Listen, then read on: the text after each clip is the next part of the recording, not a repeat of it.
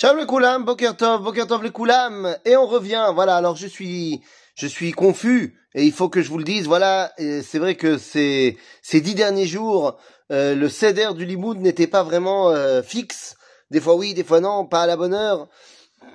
On était pris, euh, Baruch Hashem, dans tous les préparatifs et les événements de la bar mitzvah de mon fils, résultat des courses, euh, ça a un peu impacté notre limoud, j'en suis désolé, je m'excuse.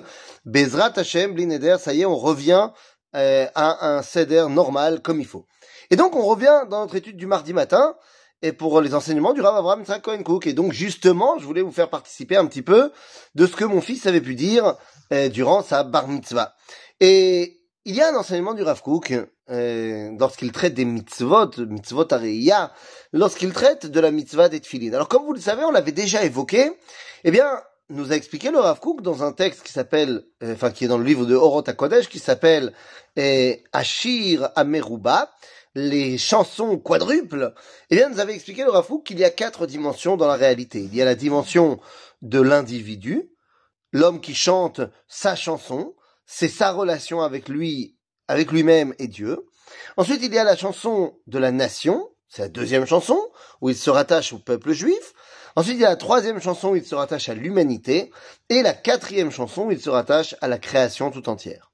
Et bien, nous dit le Rav Kook que lorsque l'on parle de la, des mitzvot en général, eh bien, il faut rattacher les mitzvot, quelles qu'elles soient, à ces quatre dimensions. Et il nous donne un exemple dans la mitzvah d'Etfilin. La mitzvah d'Etfilin, quand on l'a étudié avec mon fils, eh bien, on a vu que il y a quatre dimensions de pourquoi on met les téfilines. Tout d'abord, une dimension qu'on peut retrouver déjà dans le Maral de Prague, avant le Rav Kook, qui nous dit que, eh bien, on met les téfilines sur le bras et sur la tête, eh bien, pour se rappeler à chaque instant que nos actions et nos pensées doivent nous connecter à Akadosh Baruch Ça, c'est la chanson individuelle de la mitzvah des C'est ma relation personnel de cette mitzvah qui me rattache à Dieu, que mes bras et mon action et ma pensée soient directement liés à Dieu.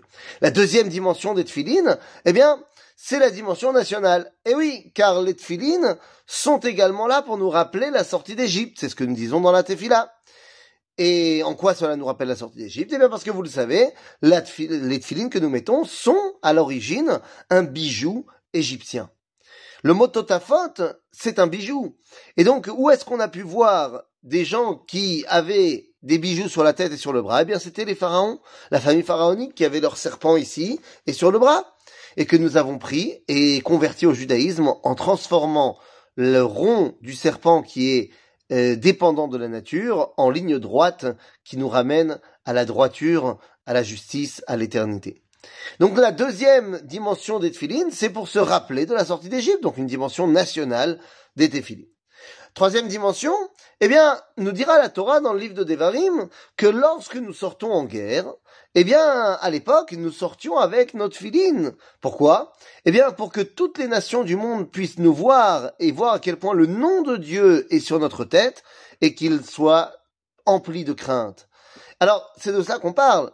C'est que la mitzvah des a aussi une vocation de montrer au monde entier, de montrer à toutes les, à toute l'humanité, euh, la connexion idéale avec le Créateur.